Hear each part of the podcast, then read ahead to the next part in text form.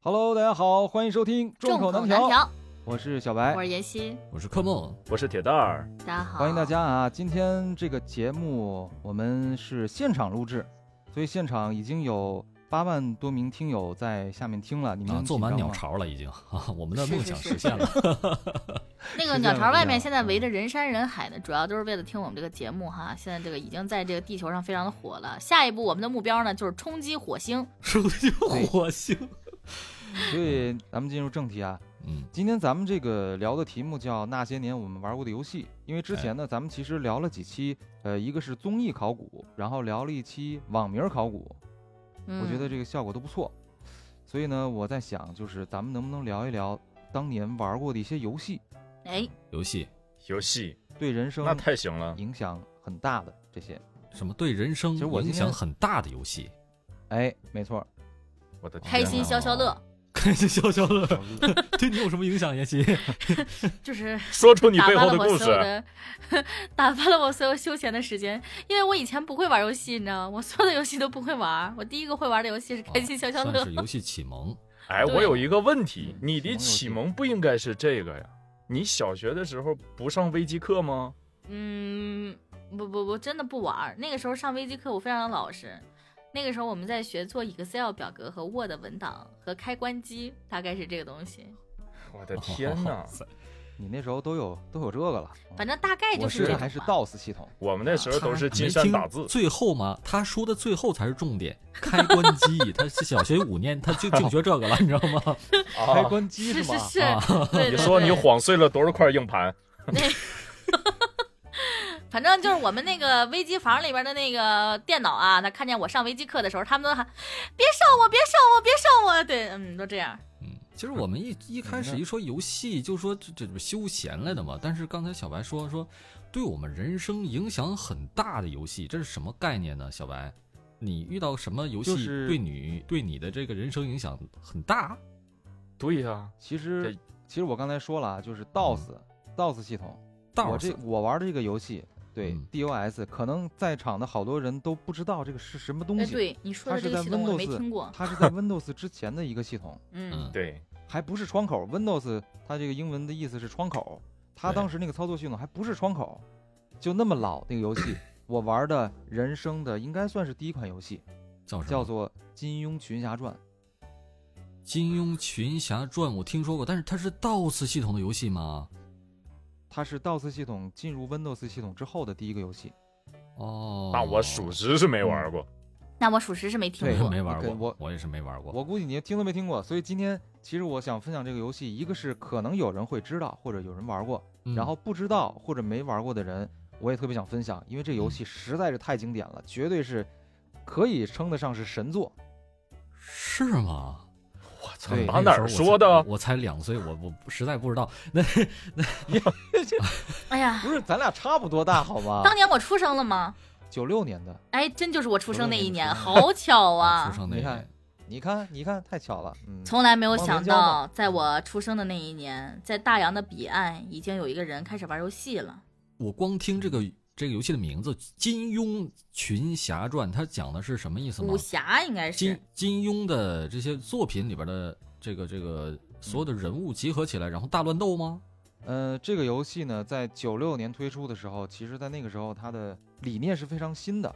哦，这个游戏它是开放度非常高的。这样吧，我前面我还是把这个整个游戏的内容说一下啊。哦，这个游戏的主角设定，他是一个穿越的一个一个哥们儿，叫徐小霞，呃，也有叫小虾米的，这个嗯好像每个版本不一样。我玩的那个是版本是小虾米，这哦个小虾米呢，就是无意中就不知道怎么回事儿，咱们看了好多网文啊，就啊是穿越了穿越的，他也对他也一样，就不知道怎么着，哎，穿越了。哇塞穿越到这个地方呢，不是现实世界，是一个虚拟的世界。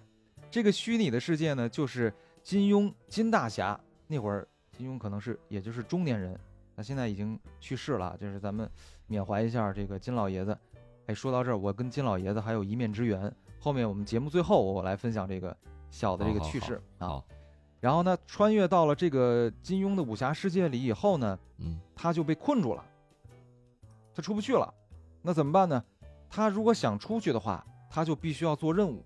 做什么任务呢？嗯这个任务叫十四天书，大家都知道啊， 14金天庸写书了十四部小说，可以用一个对联儿总结，叫做“飞雪连天射白鹿，笑书神侠倚碧鸳嗯，”啊，这个嗯行飞雪连天、飞狐外传，我就不一一说了啊，大家去查一下嗯，知道的应该就知道，不知道的可以去查一下。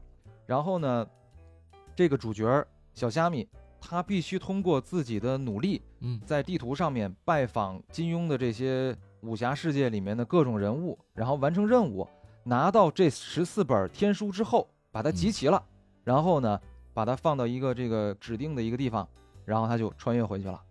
然后呢，哦金大侠在这十四个天书的故事里面留了很多线索，让你去寻找啊，大概是这么一个故事。哦，他还是挺有相当于想闯法儿闯关，哎，对，他是很有想法啊。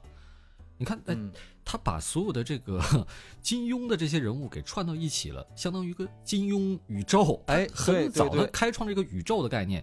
以前咱们说，哎呦，这个复仇者联盟、复仇者、漫威宇宙、电影宇宙是吧？漫威宇宙蜘蛛侠和那个美国队长第一次见面，哇，好好厉害。但是在我们一九九六年的时候，《金庸群像传》里边早就张无忌就和就和那个 《射雕英雄传》里边那谁见过面了是吧？ 大大战郭靖是啊吧？大战郭靖，哎呦我天儿，张无忌牵手小龙女，那那哎那郭郭靖倒也 不怎么办是不可能，哎，嗯它这哦个书，它这个游戏里面呢是除了主角以外，嗯你可以带五个 NPC，因为你是闯关嘛，然后你在嗯你的队伍里面，你可以带不同的这些英雄，相当于角色。嗯你，NPC 可就是以角色，刚才说什么来？嗯啊，对，就是角色。你可以把张无忌收到你的队伍里，然后呢，你也可以把小龙女收到你队伍里，然后跟人哦打仗的时候，你可以把他们俩都派上去， 派到战场上。。让他俩秀恩爱啊，我死的特别快张无忌和小龙 女秀的超什么刚恩刚爱不啊是在一起了吗？让他俩偷情， 哎，哎，这总行了吧？这这这可以了，这俩都不是一个，这俩都不是一本书里的 人。是，不是一本你书最里边，他次俩见到一也得起让了赵敏跟欧阳锋所以在一起、说啊。这是游戏的可能。对呀、对黄蓉明天就找平那个行宇宙然谁后去我了，杨过去了。黄蓉我我这么我继续讲吧，插辈儿我了，继续讲啊插辈儿了，差不多它这个里面呢有两差辈个儿更制刺度，激，我跟你讲啊。然后呢？你继续咱们这你继是续直播，你注意点 儿，注意点儿。好的，好的，好的，好的，哎，我们正经一点啊，我克制们正经克一制点，嗯啊，嗯，这段这段对这个成品掐了给掐了，剪别掉播啊，掐了别播。嗯嗯，柯梦一定要克制啊。然后呢，它这个游戏里面呢有两个设定，一个叫南贤，一个叫北丑。这两个人呢都是智者。智者是什么意思呢？就是说他是知道这个游戏，就他拥有一定的上帝视角。哦，因为你知道那个年代，九六年，我天呐，不是像现在网络这么发达，你这游戏通通关通不了了，你可以去网上搜搜攻略，或者你可以去微信上问一个这是玩过的是吧？那个时候候没有，是那个时候根本就没有攻略，就是如果这个游戏你过不了的话，你有可能卡在那儿卡一年你都过不了。卡一辈子，有可能就真的就有可能哦卡一辈子。我当时是玩不过去，然后最后到一个报纸上，那个报纸是什么什 么什么电脑爱好者报，而且还不是哦全部攻略，它只是其中一部分的攻略，就为了过一个关，多难啊！哇当时网络非常不发达，我还以为到时候那个时候的然后呢小白，等到八十多岁的时候，人家说老爷子您可以安心去了。小白说，哇，我游戏还没我还没通关呢，张无忌和小龙女， 还没在然后继一续块儿呢。 嗯，好，再继续。就是说，呃，最开始的这个小虾米，它只会一个最基本的招数，叫做野球拳。野球拳？呢是最弱最弱的这个招式，但是呢，它可以可以跟就是跟跟人对打了，就是具备这个攻击能力，就是出拳啊，像你就可以理解是出拳，走遍啊这整当个人地了，图不当沙包了。啊，对，嗯不是农民了啊，是这个战斗战斗武装了。嗯，然后呢，它这个地图是开放的，也就是说，大部分的这个地点你都随时随地可以进去，嗯，如果你能找得着入口的话，当然也有一些是满足这个剧情需要。你比方说，呃，这个燕子坞，燕子坞是《天龙八部》里面慕容复居住的这个地方，嗯，这个地方是他和他的这个表妹王语嫣居住的地方。如果你在这个游戏里面，你没带着段誉去无量山洞，无量山洞是什么地儿呢？无量山洞是段誉学这发个现凌波微步的地方，凌波微对步。哎发现发现那的个神时仙候啊姐姐，对对对，你如果没有激活这个，你就去不了燕子坞。嗯，同样呢，你也有可能新手误打误撞直接就进到正邪两派的这个大战，那完了你就啊直接被秒杀了，那你就完了游戏就会出来一行字：游戏失败，胜败乃兵家常事，少侠请重新来过。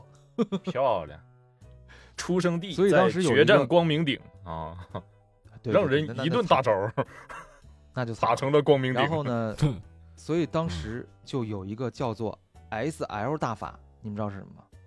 S S SL L 大法，打发对，不知道，不知道但是吧听着好不正经啊。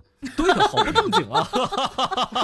有科目不正经 什么吗东？西啊我跟你，S 是英文里边的 save，然后那个 L 代表的是 load，就是存档，然后读档打法，我还以为是就是 sack 你手什么就东是西啊，你不 停，你解释一啊下还正经点儿，这样就那样，啊，就是说你可能这这秒被杀了，完了你赶快读档， 你就回到上一个档了，因为有的时候你没有攻略嘛，对吧？你不知道下一秒，比方你进入武当派，你会不会被干掉？那你就先存个档，然后你如果被干掉，你就读档。然后嗯它里面呢还有一个叫做罗盘，罗盘的设定是金老爷子在这个游戏里边留下来的，因为这个游戏里面有好多地方它不好找。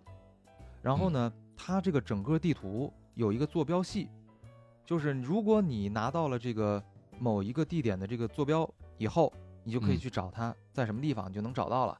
比方说有些地方啊，冰火岛，它是在海上，然后它这个当时游戏的界面非常的嗯不是特别友好啊，海上就整个一片全是蓝蓝就色是的你那个分蓝不，清楚电脑是蓝屏了还是你已经过图了，是不是？ 啊，啊对，然后它那个它那个浪啊，那是个五毛档的那种浪，你可以脑补一下，所以你就不知道在哪儿。比方说你要找那个谢逊藏的那个冰火岛，你如果没有坐标轴，那么除非你玩了很长时间，要不然你基本上是找不着。哦还有这个南海恶神段誉他徒弟，南海恶神嗯这个地方你也是找不着的，很多地方就不不一一说。然后陆地上也有张无忌的那个山洞，你也不好找，哦，因为张无忌他那个山洞是在这个游戏不是三 D 的啊，是二 D 的。是平二面 D 的你要嗯绕到那个山的后面，有一个山洞，就是正常人他看那个地方是看不见背后的，所以你如果没有那个坐标的话，你也是很难找到有这么一个地儿。嗯，所以它这个罗盘就是保证你哎能找到该去的地方。它这个就是让你体验寻找东西的快乐吗？对对，因为它的自由度很高，就是你这哦十四本天书，它没有一个绝对的顺序，谁先谁后。先嗯看哪本儿都行，就你不先像找跟哪哈利本儿波都特可似的，以必须得从第一部开始看。不是不是， 它是让你找齐十四部金庸写的哦书，找完了书你就可以回到现实。然后刚才说坐标啊，嗯，就是这个坐标里面有的是你拿到了坐标也不一定能够进得去，比方说桃花岛，桃花岛咱看过那个《射雕英雄传》的都知道，黄药师他是精通五行，易易就什么易经五行八卦，嗯，他的那个岛里面，如果你不懂这个五行，那么你有可能就会被困在里面。在游戏里也一样，如果你没有去找那个程英，程英就是《神雕》里面黄药师最小的弟子，如果你没有找到他跟他对话的话，你就找不到桃花岛的那个入口，你就进不去。嗯嗯还有就比方说英姑，英姑就是老顽童，老顽童周伯通的那个呃媳妇儿，对吧？她对最他对后象他为什么在生活在这个一个叫做黑泥潭的地方呢？是因为英姑和老顽童两个人好上了，但是呢，当时英姑是刘贵妃，刘贵妃又是谁呢？刘贵妃是当时一灯大师出家之前南帝，对就大理是国叫皇帝段大理国的皇帝周伯通和英姑两个人的这个过招，属于私周伯通，通是跟 啊私通，大理国的皇帝就生气了。嗯嗯，所以呢，就两个人就没在一起。然后英姑就后来就很伤心，她的孩子呢被这个裘千仞给打死了。然后当时一灯大师就是南帝没有去救，所以英姑就走了，去的一个黑泥潭隐居起来了。所以这个里面也是其中游戏的一个环节。一样然后呢，它还有一个就是为什么对我的，我刚刚说对我人生有一个挺大的影响呢？因为你想，当时我是小学，那会儿是非观其实小孩儿还不是很明确，就什么是对，什么是错，没有特别深的一个概念。它这个游戏里面有一个设定叫做道德值，道德值这个道德值会对整个这个剧情会有影响，因为你这个游戏最后啊，它十四部天书集齐了以后嗯会打十大高手。如果你的道德值高的话，嗯你就打的是十大恶人；如果你道德值低的话，你就打的是十大善人。那就是打恶人要比打善人要简单吗？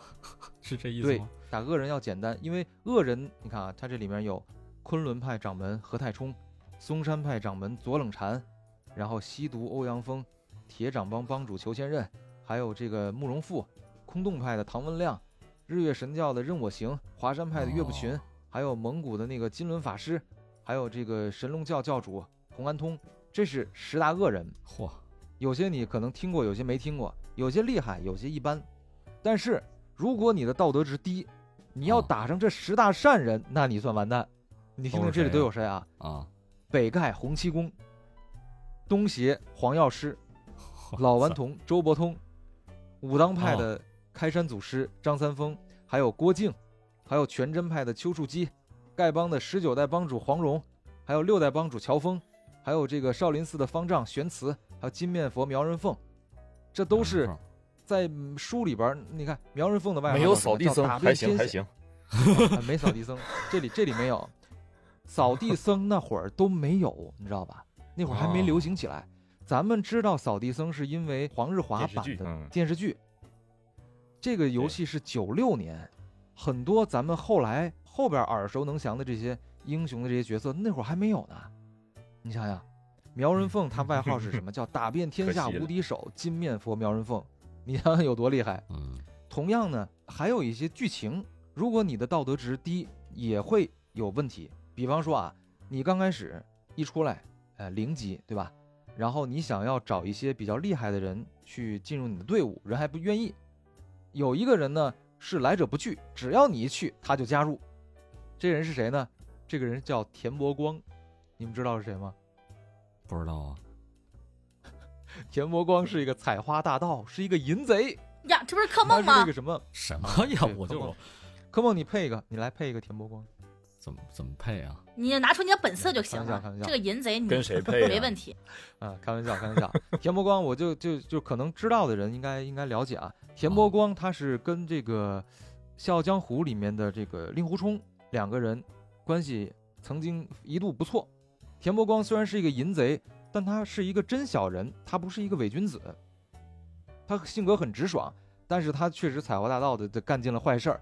然后那个，如果你开始的时候让田伯光加入，他有一个好处是什么呢？他是一上来还挺厉害的，就你对啊付一般的那个毛贼，哎，对田伯光就能搞定。而且田伯光他的外号叫“千里独行”，田伯光就是他的轻功特别好。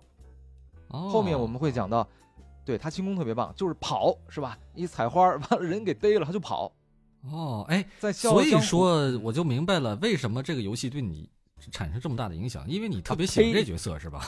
对他很喜欢这个淫贼，别别别别打岔，别打岔啊。啊不，田伯光啊哦，他在那个《笑傲江湖》里面，甚至在整个金庸的这个小说体系里面，嗯他的轻功绝对能排进前五。嗯轻功特别好。如果你一上来，呃，你让田伯光加入你的队伍是可以，就一时爽啊，刚开始初期比较爽，但是有个问题就是你的道德值你就降低了，降低了以后呢，哦导致虚竹就进不来了。虚竹你知道吧？就是知道和知道尚那个《天龙八部》里面，哎，那和尚，你如果到那个客栈里面，虚竹在那个客栈叫什么来？叫有间客栈啊，对，他那个客栈叫有间客栈，虚竹就阿弥陀佛，小僧什么不与什么什么什么为伍啊，就进不来了不。与不与采花淫贼为伍 对对对，啊，就进不来了。他不会说淫贼，但是他会说你的哎，这个这个人不行，道德值太低，就进不来了。同样还有一个剧情就是，你如果去桃花岛找郭靖，郭靖也不来。如果你道德值高，哦郭靖说嗯，此人是一个正人君子，那么我就加入他的队伍。如果你的道德值低，那郭靖得 跟你干一架， 哦，你才能把《射雕英雄还传》还不如拿不到去呢。对，反正你怎么着，你都得把这本书拿到嘛，所以你就你就必须得去。这个呢，就是说道德值，所以他当时这个设定其实是很新颖的，很有开创性。是，而且它这个数据它他说的我都它想玩一下了。它好复杂呀，它不是像简单的这么一个，比如说它给你，呃，像像铁蛋儿你应该懂啊，if 怎么怎么着，then 怎么怎么着是吧？嗯假如你这个怎么程序员样啊，儿然后怎嗯他好像是他用了很多的条件，然后才能限制出一个结果对来，是不是？对，他不是 if else if else if else， 啊， 很 是这很复杂。意思在当时应该说是一个那这属于比大手较笔，大手笔了，大制作了。我记得这个应该是一个台湾的工作室，叫智冠科技，下面有一个叫河洛工作室。合作这工作作室好像现在已经不在了，因为当时是专门出单机游戏，现在单机游戏基本没人做了嘛，都做网络游戏，所以挺可惜的。当时应该在这是个游戏满二十年的时候，然后还做了很多庆祝活动。这个游戏粉丝群体非常多，哎，但是我我有一个疑问啊，关于道德值这事儿，你说这个设定、听你讲也挺酷的，但是为什么在后来其他的所有网络游戏，包括单机游戏里边都没有再见过道德值这东西了呢？嗯，我觉得这个东西，因为它其实在这个游戏里啊，如嗯果你要想道德值降低，就是你结交一些坏人，嗯然后呢，你去别人的家里边做客，如果你在不跟主人对话的情况下，你去翻他的柜子，然后你去拿偷什么宝物，也会哦，降道德值。然后呢哦，但是这你想要升道德值，你很难，你得做任务做好事儿。比方说，呃，《笑傲江湖》里面有一个名医叫做平一指，平一啊指平一哦指，平一指是个神医，田伯光就咱们刚才讲那个淫贼，把平一指的女儿给那啥了。然后，如果你要帮平一指把这个田伯光给杀了，那你道德值就就能上去。所以就是说，他的道德值的考量，呃，增加和减少有点儿太单一了。太单一了。哦，就是还是一个线性的、单一的，它没有那么的复杂。哎，哦没错。那可以可以理解为就是说，嗯，后世游戏里边像魔兽里边的这个声望，可能就是来自于这个，就就它就不可叫能道德值了，它就叫声望了。呃哎，这个也游戏里也有声望，啊也声声望值，哦，也有声望值那。声望比方和这说啊个有啥你区别？声望是你通过达成任务提嗯高声望，就跟你偷东西什么的没没有关系。比方说他的那个哦声望，嗯我以，为没有偷太东就西是也自能由度提，负面声望，啊，减声望 那没有，没有，哦，那没有，那没有，就是他的那个声望呢，不是一个特别开放式的。举个例子，比方说你要参加那个天下比武大会，你就必须得之前完成一个什么任务，你的声望值到一个值，然后你才能触发这个剧情，你才能去。嗯嗯，他这个声望是这样。哎，我我就我没有想到一个声望和呃道德的一个区别，你们听我总结对不对？声望是嗯公开的，道德是私底下的。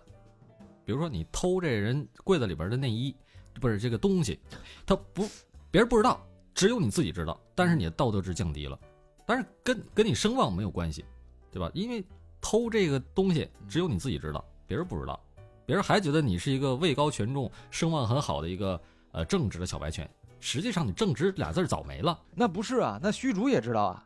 你一问他说对不起，施主，阿弥陀佛，你的 道德太低了。啊，那这就某一方面来讲嘛，是吧？那你嗯某一方面喷他呀？你道德之高，你道德之高是吧？自己干啥事儿不知道吗？激情对喷， 凭什么用你的道德标准来来来限制我呀？全都 没有，就是在这个游戏里，你碰到的虚竹的那一刻，他还没有破戒，杀戒、哦色戒什么 都没啊破。，那对不起，喷错了哦。。那对不起，我是站在这个 后来我知道你后来干啥了，我就喷你怎 么了？可以，可以，可以。 然后呢，刚才我不是说到这个南贤北丑这两个智者嘛？嗯这两个智者是金老爷子在这个游戏里面留下的线索，因为当年网络没有那么发达，攻略不是谁都能找到。嗯那为了让这个游戏，嗯、降低一点它的难度，你呢就会有机会得到一种东西，叫做智慧果。这个智慧果呢，你可以送给这两个智者，就给他们果子，他就会给你一些线索，哦告诉你一些事儿。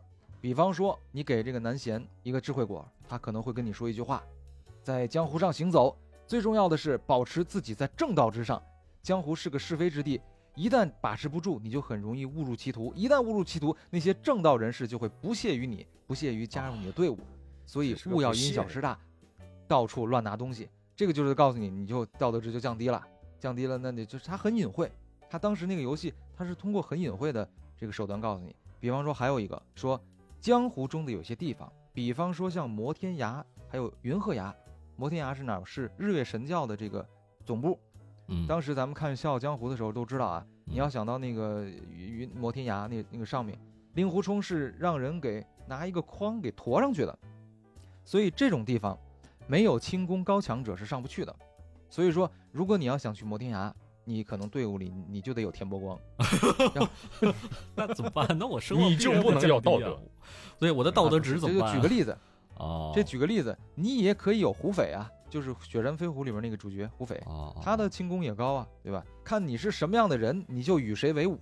所以当时这个游戏，它其实对那个时候年代的这个小孩儿是告诉他什么是正义，什么是邪恶，什么是善，什么是恶。所以你现在跟我们在一他起是，，啊那我就是就沦落了呗， 哦，你是这么影响的是 吗？。就近墨者黑呗 近墨者对黑嗯吧，哎，我有个问题，题啊，就是嗯你像说道德值低了，正派的不嗯屑于与你为伍，然后你就拿不到那本书，那他就那些反派人物手里边儿就不能完成任务吗？呃，他我是这道样德值低就是到说一定程度，我就不能啊集齐十四本书了 吗？就是说你道德值低，你也能完成任务，只不嗯过有一些正派的人不加入你的队伍。啊，那还合你理。可以用，对，你可以用一些比较田伯光啊这类的人，你去去做任务。 什么田伯光啊、云云中鹤呀、什么南海恶神啊，这这些人，哎，你可以。南海恶神挺憨的，嗯，挺好。对，跟跟铁蛋儿似的。哎南海恶神那他也是也是四大恶人之一啊，是吧？啊，哎，那那我有一个疑问，那是不是可以这么理解？有没有这种玩法？啊，我游戏高手，我特别牛逼，我嗯操作上什么的，我可以碾压一切，我就玩嗯道德之低的。哎，我什么恶有我干什么，我就要打十大高手，我要困难模式、迎难而地狱上模式通关，有没有这种嗯人？那是有不啊，是我就是啊，那他他不是误导青少年吗？他不会给你造成一种这样的影响吗？就是我只要嗯厉害，我就可以为所欲为，我可以不管道德。是这样，就是说嗯啊，任何游戏它设计的时候，设计者总有一个他的初衷。就比方说，像《超级玛丽》这游戏，嗯，当时设计的人，谁能想到，在几十年后会有一个速通模式呢？啊，那倒对是吧？？现在、嗯那天那天那个，对你设计是这么设计的，但是你玩儿，你永远是没办法去限制住人家怎么玩儿，对吧？哦，比方说像我这款游戏，我至少通关了十几次，所以每一次我都想体体验验一不下同不的同的这个玩法。它除了哦主线剧情以外，还有支线剧情。比方说啊，有一个剧情，你们知道成坤是谁吗？知道那个嗯张国立演的那个角色吗？哎，对，成坤是《倚天屠龙记》里面那个坏人，对嗯你害他我呢义父，他居住的那个地方有一个东西叫做小猪耳朵，在这个游戏里啊。然小后猪呢，精，还有小猪耳朵，小猪耳朵，小猪精，小猪精，嗯，Q 他 Q 他一下，好长时间没说话了。哦嗯，小猪耳朵，还有这个在灵蛇岛上面有一种东西叫做张腿肉，哦，然后呢，云鹤崖上面呢有兔肉，万恶岛上面有小牛腰子，然后星宿海上面有这个小羊羔的这个肉。你集齐了这四个东西以后，啊你就可以去海边儿的一个小屋，啊，它这里边儿有一个小屋，有一个嗯人、有一个厨子叫林厨子，让他去给你做一碗菜，这碗菜的名字呢叫玉笛谁家听落梅，玉笛谁家听过没？玉笛谁谁家听落梅，啊，然后听你把这个菜送给洪七公，洪七公就会教你降龙十八掌，哦，这就是一个支线剧情。在原著里面，呃，《射雕》里面这个菜是黄蓉为了让洪七公教郭靖降龙十八掌，就给他做了一道菜。洪七公当时其实不想教，你知道吧？洪七公他不爱收徒弟，再加上郭靖又那么又那么傻，是吧？他哦不喜欢，他喜欢黄蓉，然后他就想走。所以那时候呢，黄蓉就每天给洪七公做一道菜。洪七公是个吃货呀，那一道菜做了以后，他就想，哎，这小妮子是不是明天还有新的菜？所以就一天一天一天的就留下来了，最后就把降龙十八掌全都 交给郭靖了。所以当时就有一道菜叫玉帝谁家听落梅，这个就是一个支线剧情。你如果做的话，你就可以学会降龙十八掌；但你不做，你也可以完成任务。我发现了，没有攻略，就这游戏我死活我是玩不下去。对呀，你这用现在的眼光看，这游戏太不友好了，一点用户体验没有。非常不友好。对，但是在当时来看，我靠，你们能玩俄罗斯方块那算什么？我能玩通这个《金庸奇侠传》，那牛逼，是不是？是我就靠我这能找野着球小拳猪耳朵，我能 把。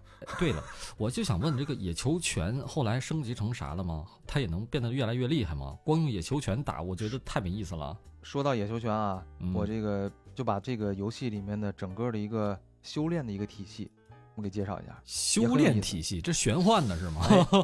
哎，对，玄幻，哦包括你，我现在成为一个玄幻主播，跟这个游戏也有关系啊。哦，我等于是先玩的游戏，然后我才去看的金庸的小说。我看了金庸的小说，我才对武侠感兴趣。我对武侠感兴趣，我才会后面对玄幻感兴趣。所以对修你仙现在感兴就是洗马田伯光。趣呸， 我洗马令狐冲还差不多。什哦么哦天、哦，什么天波光啊？嗯，道德你是值高喜马田伯，光道德值高的田伯光。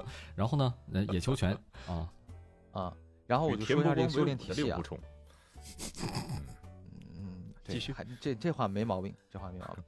就是说，你刚开始的时候，呃，你进入这个游戏界面之前，其实呢，你是有一个机会，就是嗯分配你的各种属性，有什么，呃，耐力，什么什么根性，然后什么这个攻击值，然后用剑熟练度，什么用刀熟练度，就各种各样的。哦还有一个刀是就是聪慧值，这些东西会最后限制你哪些东西你哪些招儿你学不了，哪些招儿你学得了。哦那你比方说左右互搏，左右互搏啊，就左手和右手互相咔一下子哎是吗？什么咔一下， 你这你这这个什么比喻？左手右手啪一下子，啪啪啪，哎啊，左右互搏。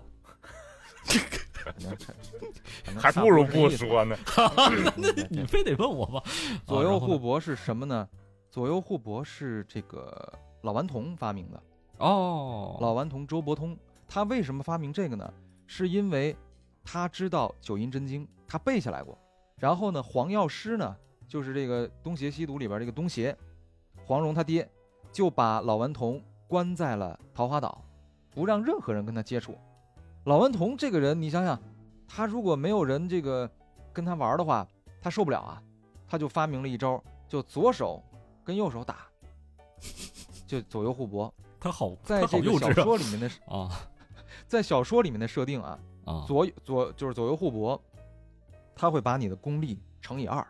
哇塞，有点像左脚踩右脚，我就能飞上天是那种感觉。那你这那叫踢云纵啊，那啊那是另外一就个。 后 来那有是一位科学家还好像对这个做过一个什么解释啊，这就是啊锻炼左右脑的能力啊，能够一心二用啊，这那那这的我不信。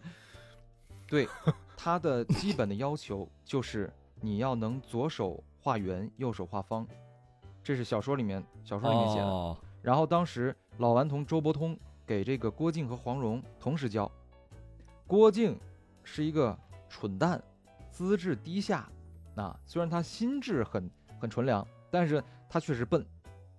但是黄蓉呢，是一个绝顶聪明的一个修炼的对象，但是他就学不会。所以说你在玩这个游戏的时候也是，如果你当时最初哎刚开始设定的时候，你的这个资质，你给它设的偏高了。那么你后面就学不了左右互搏。还有一个，比方说段誉，段誉也是你前期能够碰到的这个 NPC，你也可以邀请他加入。你一旦邀请他加入，你就自动获得了六脉神剑的修炼的秘籍，哦，但是你也练不了，你只能让段誉练，因为这个六脉神剑只能是段家的人，相当于它是一个顾川就是外咱们玄幻小说里边儿，呃，叫什啊么血、血脉什么什么血迹迹线什么火火影里边儿那个，只有他能练。啊，你看啊，它里边儿有很多招式，比方说九阳神功，九阳神功是张无忌，你把张无忌收了以后，你就会得到九阳神功。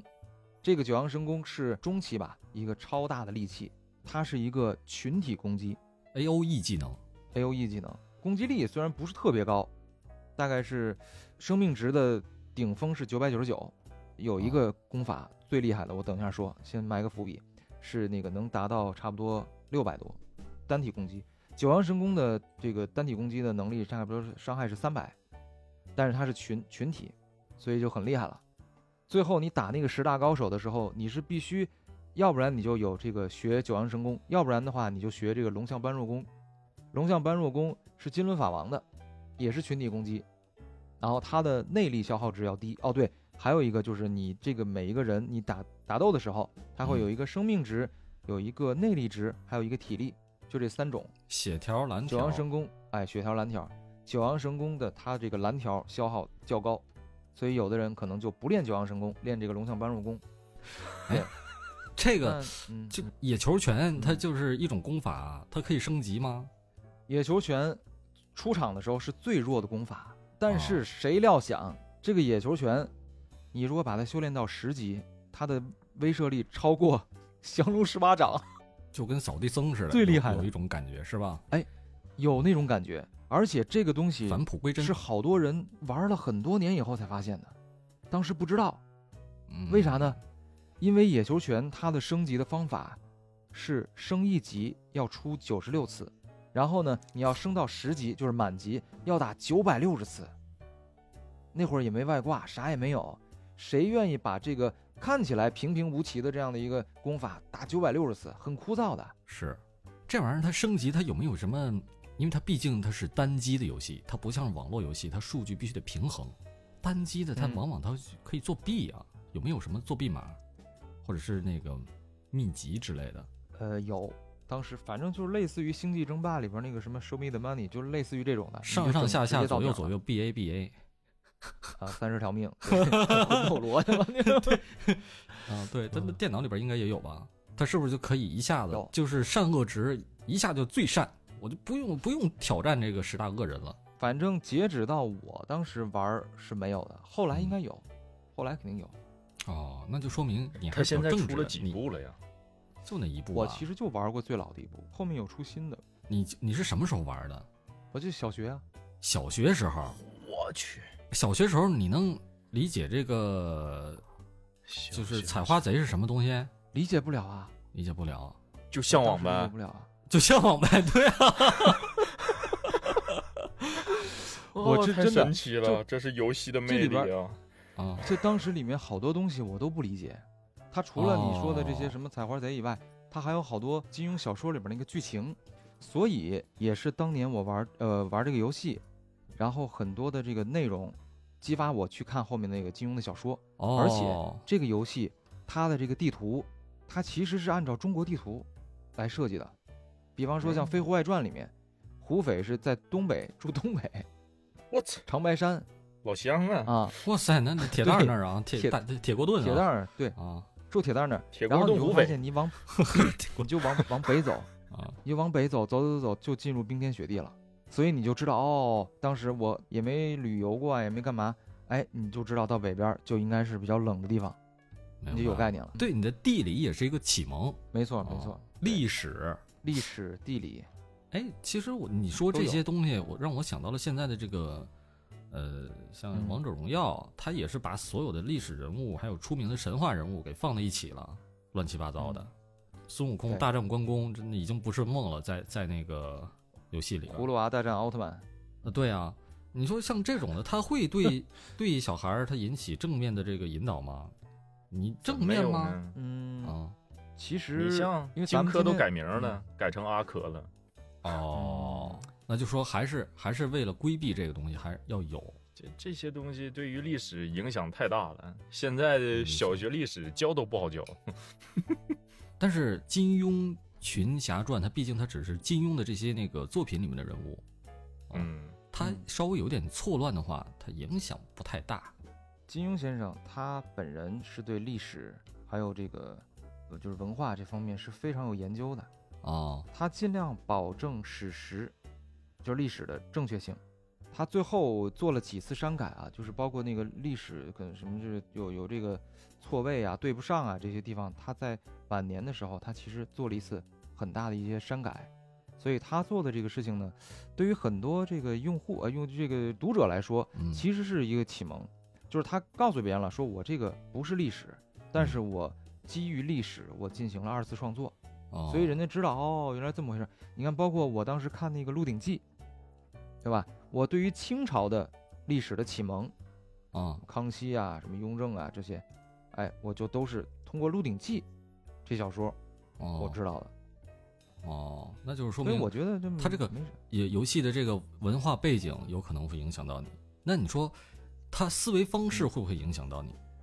呃，也有可能。比方说《射雕英雄传》里面嗯最大的突出的这个形象就是郭靖。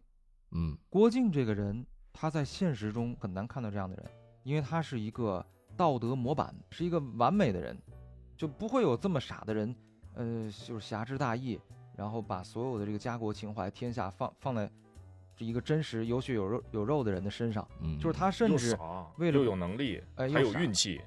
我的天，，对， 对，他为了当时呃襄阳城就是蒙古人攻攻这个襄阳城的时候，嗯他的小女儿郭襄被这个金轮法王要烧了，他当时也就是说牺牲他的小女儿，舍弃小女儿，然后为了报出襄阳城。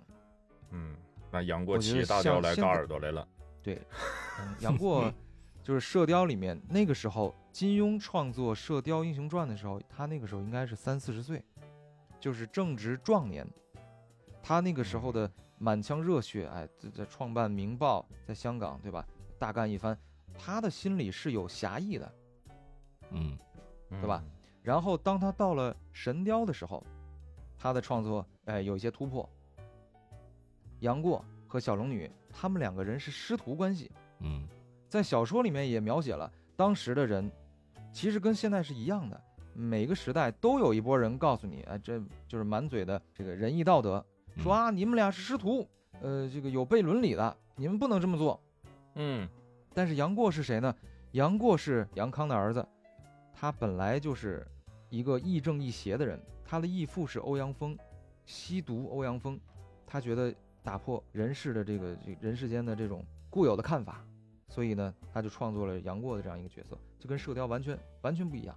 虽然两部是连在一起的，啊，有重叠，嗯，这就是金庸先生的伟大之处。那就是说，它影响到你的不是游戏，而是金庸的这个这个作品呢、游戏是借鉴的金庸的作品，影响到你的应该也是内核，它的内核还是金庸的作品，所以不能说这是呃是游戏让你改变了你的人生啊。但是如果没有这款游戏，可嗯能我就不会去看金庸的小说，可能我就去看《还珠格格》去了，可能我就去看《青青河边草》哦我就去看《情深深雨蒙蒙》的。哦，好，那也不 错呀。那也不错呀， 也是也是好， 但是那就来个跟《这琼瑶不一样群，侠传》嘛，到时候。哎，琼琼瑶好像好像没有，好像没有。 但是哦我觉得啊，就是说，如果以后我的孩子，我也一定会让他看金庸的小说。我觉得这个就是一个男子汉顶天立地的，哎，应该接受的，呃，这种哦那传完了统，的那这文化游戏还传承？那你会让他玩《金庸群侠传》游戏吗？这游戏现在已经没有了，啊，就啊玩不好像到有了。复刻的。对，有复但刻是的，现在你你它这个，它这是个像素画质，你你能玩得进去吗？还有现在的重置小孩版的肯定它有重制版的。有重置版的也对也不太行。关键是，嗯其实其实刚才听你说那么多，我感觉现在的人如果要是想要玩这个游戏，可能就玩不下去了，就有点像是嗯什么意思呢？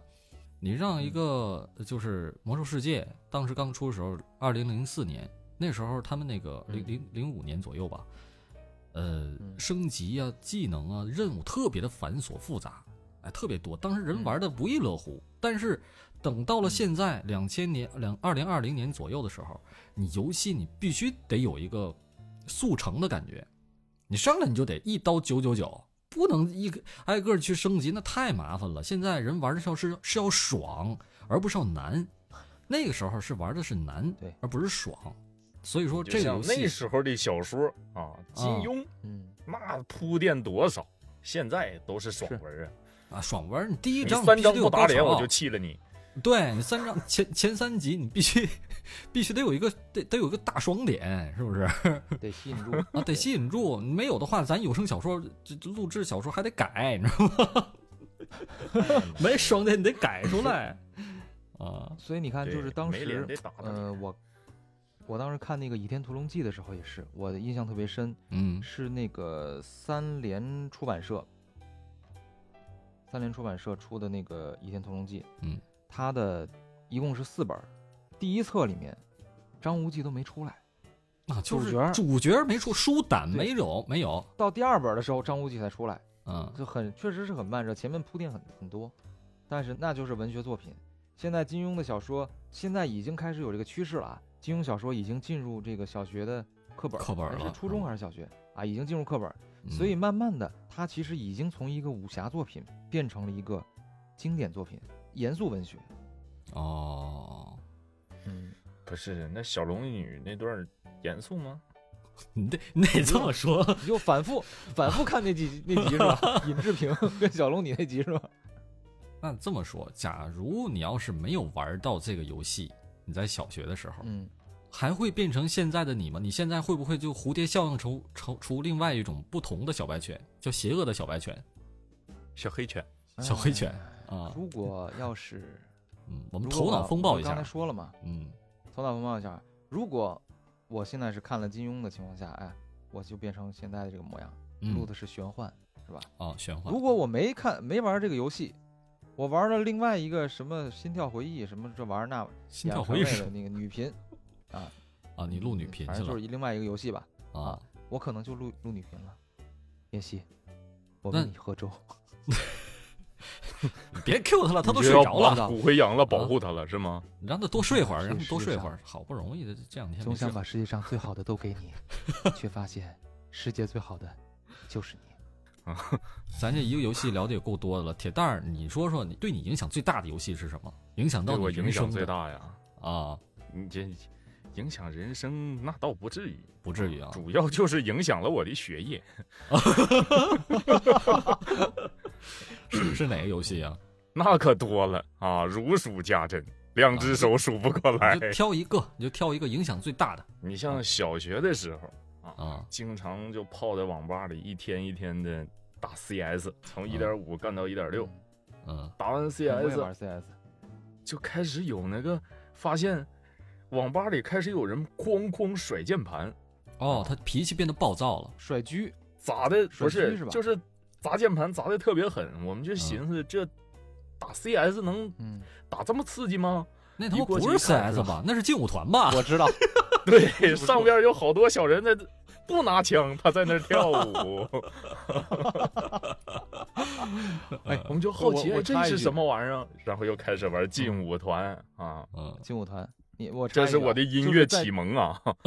在劲 音乐舞节目团嗯，在劲舞团那个甩键盘的那个和 CS 之间，还有一些人砸键盘，你知道是什么原因吗？啊，为什么？是什么呀？就是啊，对对，我非得让你问一句为什么，我才回答。 哦，那我们不问了 啊，继咱续下一话我特题别 想说嗯，我特别想说， 我特别想说啊，啊，就是你知道 CS 它其中有一个版本里面有一个 bug，就是大家都知道 CS 是反恐，叫做反恐精英半条命，嗯就是警和匪是两边对立的。嗯然后它其中有一个 bug 呢，是你一上来的时候你能穿匪的衣服，就是警能穿匪衣，那也相当于也是作你弊知道吧嘛，是吧？哎，也相当于作弊了。嗯，然后我记得有一次我在网吧，就是有一个人穿了匪衣混到那个井里面，然后被人打了，然后那个警当场就站起来了，拍桌子，谁他妈就穿那个什么马甲儿，然后就到处找，你知道吗？就对整个网吧里边要找，找着那个人。那时候网吧它不像现在似的自己玩自己的，那时候一说来 CS 那时进候房都是间了，局进房网间了，局域网啊，对对对对对，嗯局域网，对对对，我就记得我打 CS 的时候，我拿一把四四啊，就那种外瞄准镜的那把枪啊，啊我，就警开专着，镜儿我们叫警专，往那儿，对，往那儿一蹲啊，出来一个抱一个，出来一个抱一个。后来我就听有两个小子在里边喊：“拿四四，你小子谁呀？ 怎么就要 找我啊，完了那这？”么我赶紧下把跑果断换了一把枪啊，我说一个对我影还响是比较大的比游刺激戏的。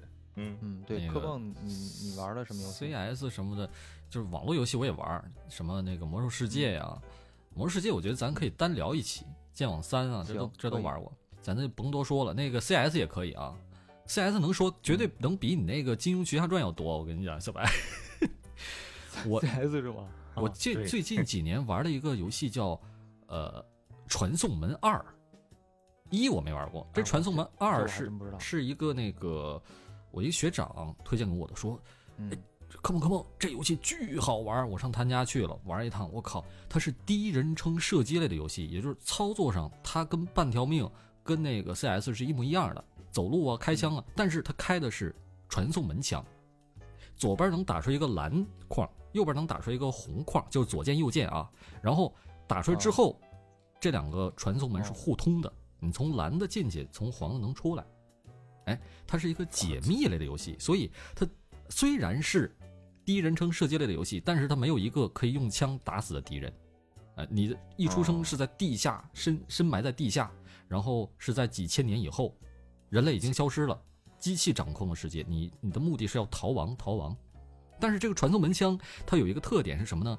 你只能在白墙上面打，如果这个墙是金属的或者是别的颜色，你就开不出传送门来。哎，所以往往到了一个关卡之后，我首先就要找白墙，哎，哪块能开始打这白墙。后来，这个怎么影响到我现实的呢？就是说哦，那对，段时间我我还嗯想问 呢。我太迷恋这游戏了，因为它它代入感极强，它配音啊、画面都特别有有感觉，你知道吗？它是近几年的游戏，十年以前吧，大概 近几年十年以前。然后那个这一竿子等到我到了现实中，就是我下了游戏之后，我出门之后，我我看着白墙我就想点它，我就知道我靠，这这他妈能开传送门，现实有有点有点现实和呃虚幻分不清楚的感觉。我想问的就是说，你把那个人打跑了以后，你就是你怎么能赢？这游戏怎么算赢？我跑到地面上我就赢了，我就是呃哦通关了，是是相当于一个当时的那个密室解密室逃脱吧，相当于哦，你怎么能出去啊？你得解密呀、哎，你得打对地方你才能走出去，那、就是这么回事儿。明啊这白这它也挺有意思，也挺也很逗，嗯，所以啊嗯这、挺烧这是脑啊。近几年对我影响比较大的游戏，它会让我我操，现实中让我产生幻觉，这东西其实挺吓人的啊。所以说，游戏这东西适可而止，你不能老玩儿，你老玩儿他妈嗯耽误不事现儿。在不是有防沉迷了吗？对，防防沉迷防了沉溺系统。但是防沉迷，它只只防这个未成年人啊，像咱们这种已经成年了，嗯，好几个月的人，他就防不住了，防不住。你已经是一个成熟的主播了，你应 该你应该自己控制自己了。啊， 是是是。那妍希有没有什么要说的？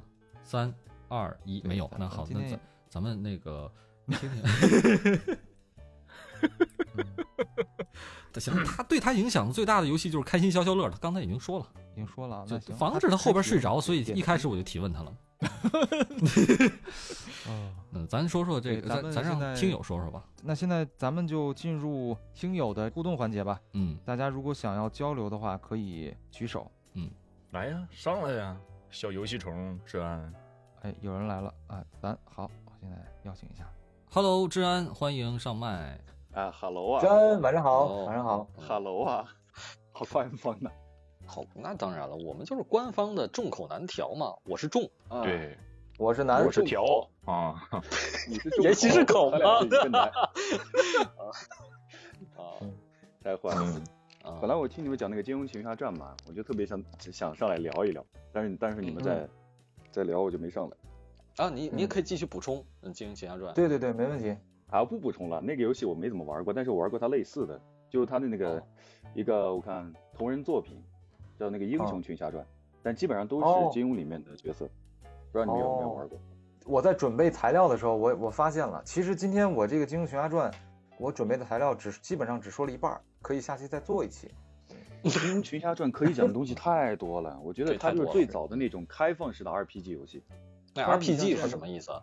叫 role player 呃 role player game 角色扮演演游戏角色扮演游对戏。我记得这个《金庸群侠传》是那个制作的嘛，神半瓶神仙醋。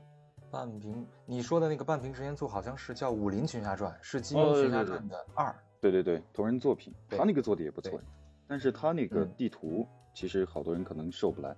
这是为什么？太太大了是吗？还是怎么？不是不是，因为他那个不像，就像 RPG 的，我觉得他的灵魂在跑图，就是你可以跑到啊不同的城市、不同的地方去跟不同的 NPC 交流啊，或者是找一些新的任务去做。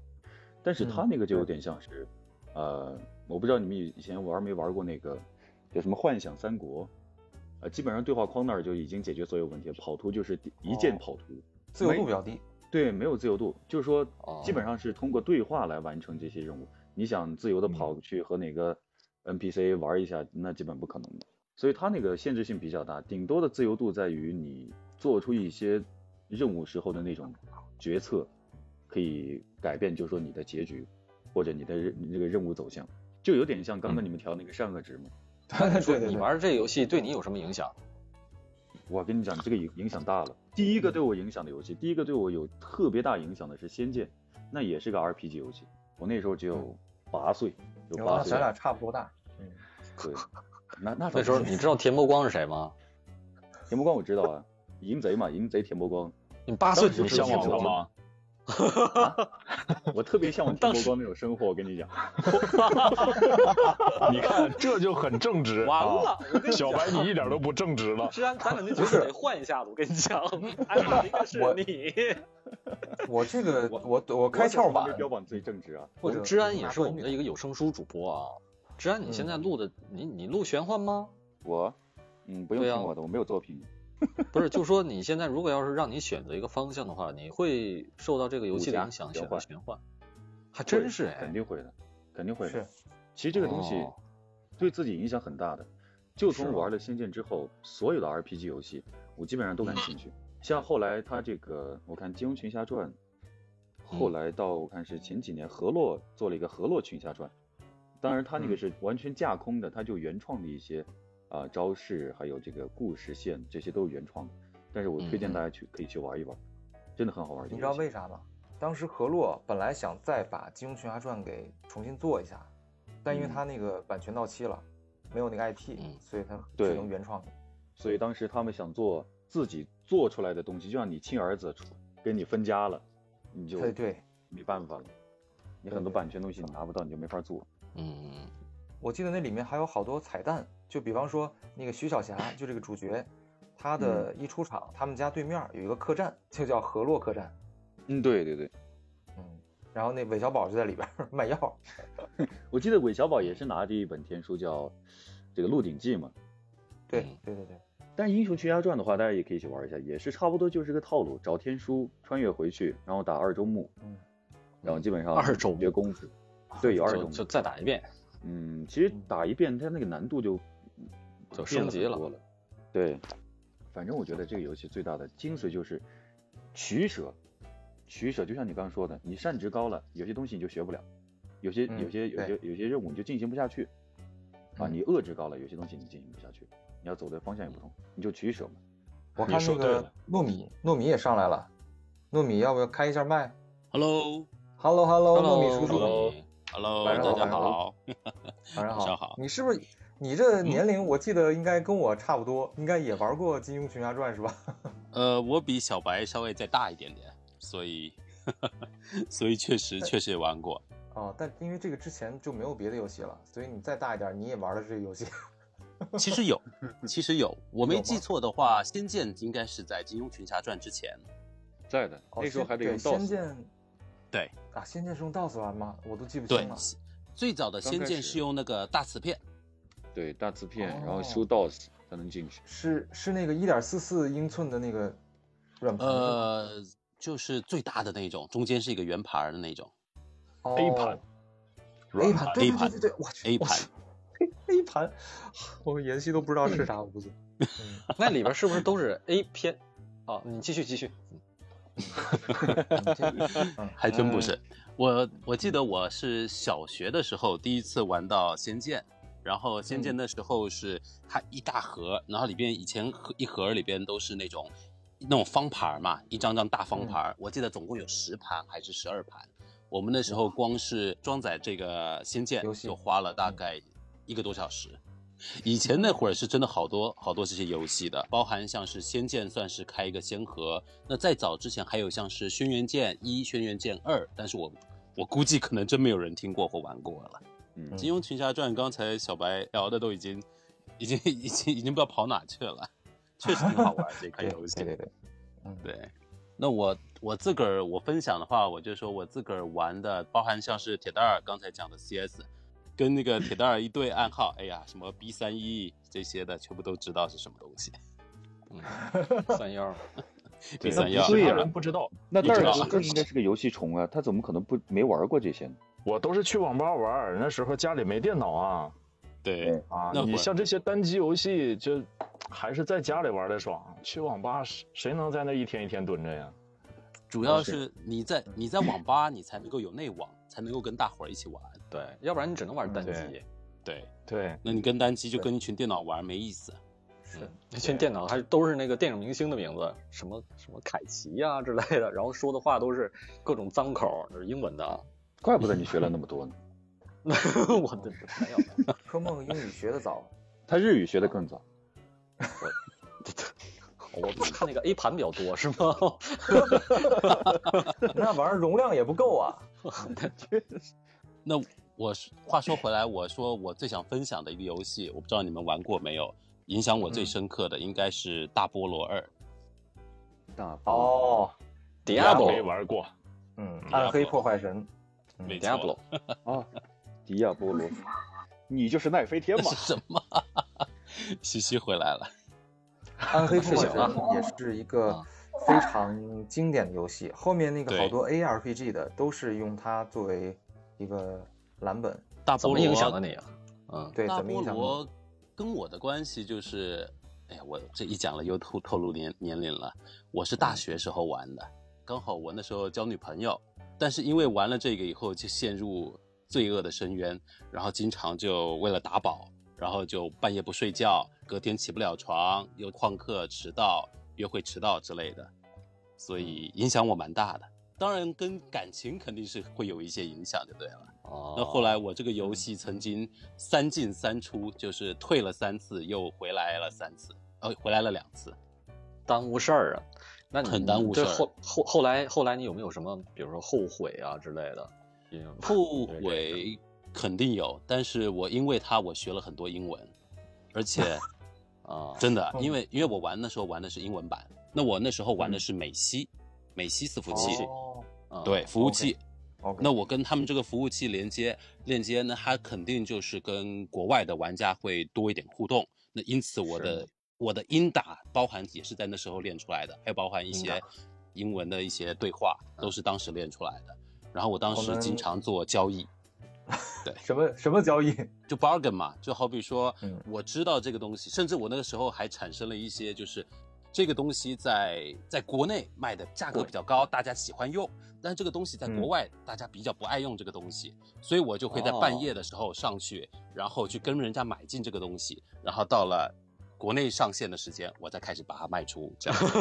哇塞，哇，倒个这时很有差经历可惜后来没有没有延续这样的一个商业头。糯米是在因为有有很长的在国外生活、学习、工作的经验，所以是我觉得这个和当时玩这些游戏肯定是有一些关联的。就你的英对文肯定打底子那会儿，对，这这可能也后来导致我会出国工作啊、生活的一些原因吧。哇塞，影响你的生活轨迹了，嗯这直接。真的是，对真的是嗯你要是不玩大菠萝二， 你不可能就学英文，学不了英文，你可能就哎没有这个机会出国我没准那时候还跟当时女朋友结婚了，啊，就结婚留在了台湾了。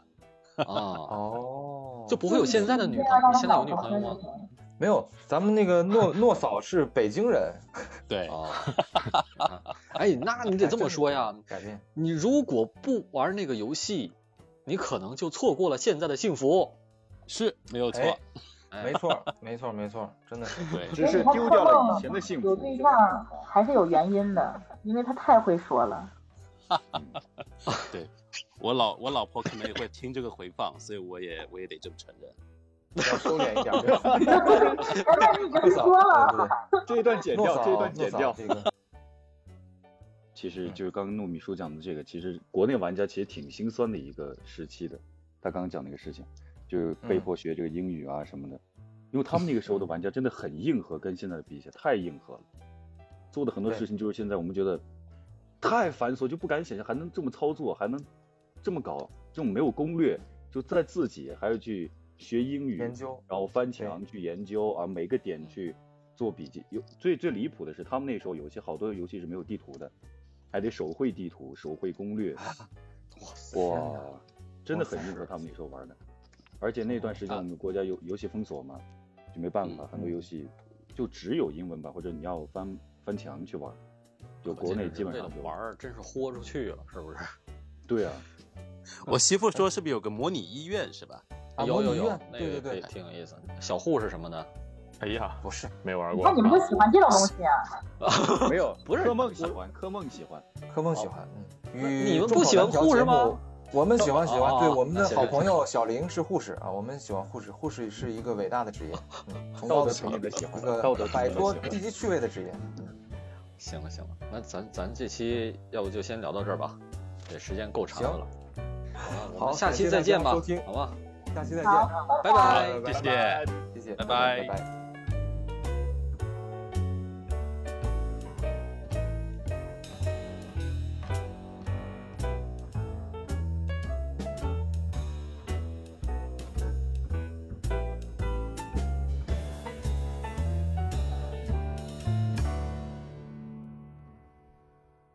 哎，小白有一事儿，我怎么刚才你说的时候我没反应过来，我现在琢磨过来劲儿来了。